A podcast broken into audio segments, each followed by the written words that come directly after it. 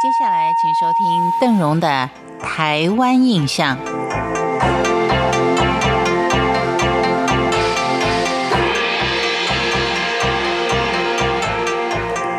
既然我们谈到胡琏将军，他可以说是金门人心目当中的现代恩主公，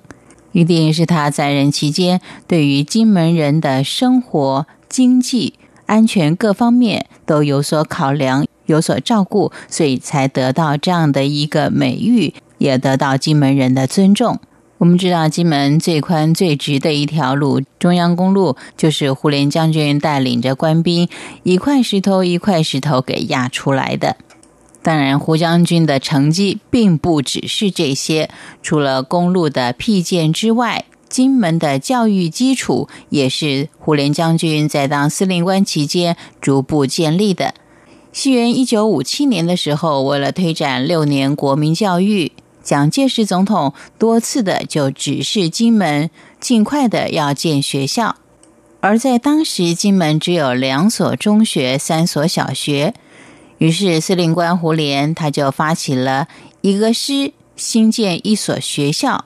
一口气五六所的学校陆续开工。校舍完成以后，胡司令官把所有的师军长都找了去。询问每所学校取名的事情，可是没有人提出建议，于是他就直截了当的决定以每位师长的名字来命名，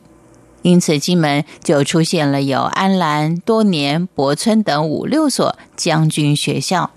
而在照顾民间生活方面，胡琏将军做的更是让百姓无话可说。当时胡琏将军曾经夸下海口，两个阿兵哥。养一位老百姓，要把金门人养的是白白胖胖的。当然，他也彻底的实现了他的诺言。他的做法就是，当百姓种的甘薯过剩，就可以直接拿到军区去换大白米。那段时间，军人吃的是甘薯，百姓吃的是米饭。而民间养猪过多，胡连将军呢就指派军中的伙房大量的采买猪肉来加菜。老百姓昵称为“伯公”的胡将军，在真实生活当中的确对军民是亲如手足。他规定，军车行在公路上，只要民众要搭车，就必须要自动停下来。民间的婚丧喜庆，向军中调派人车都没有问题。真正做到了军民同心的一个境地。在民国六十六年，也就是西元一九七七年的时候，胡将军过世了。家人遵照他的遗嘱，把他的骨灰撒在金厦海峡。百姓为了追念他，就在莒光湖畔建了一座博玉亭，让这位备受金门人敬爱的伯公精神能够永远与金门长相守。在金门的建筑上有一个蛮特别的地方啊，因为当时呢，金门跟内地的厦门、漳州、泉州海运相当的发达，从内地到金门来建筑房屋的师傅，常常会随性的把在盖屋时所剩下的材料雕刻成各种章回小说当中的侠义故事，于是这些小玩意儿呢。就渐渐的存在于人们的屋檐或是墙角边，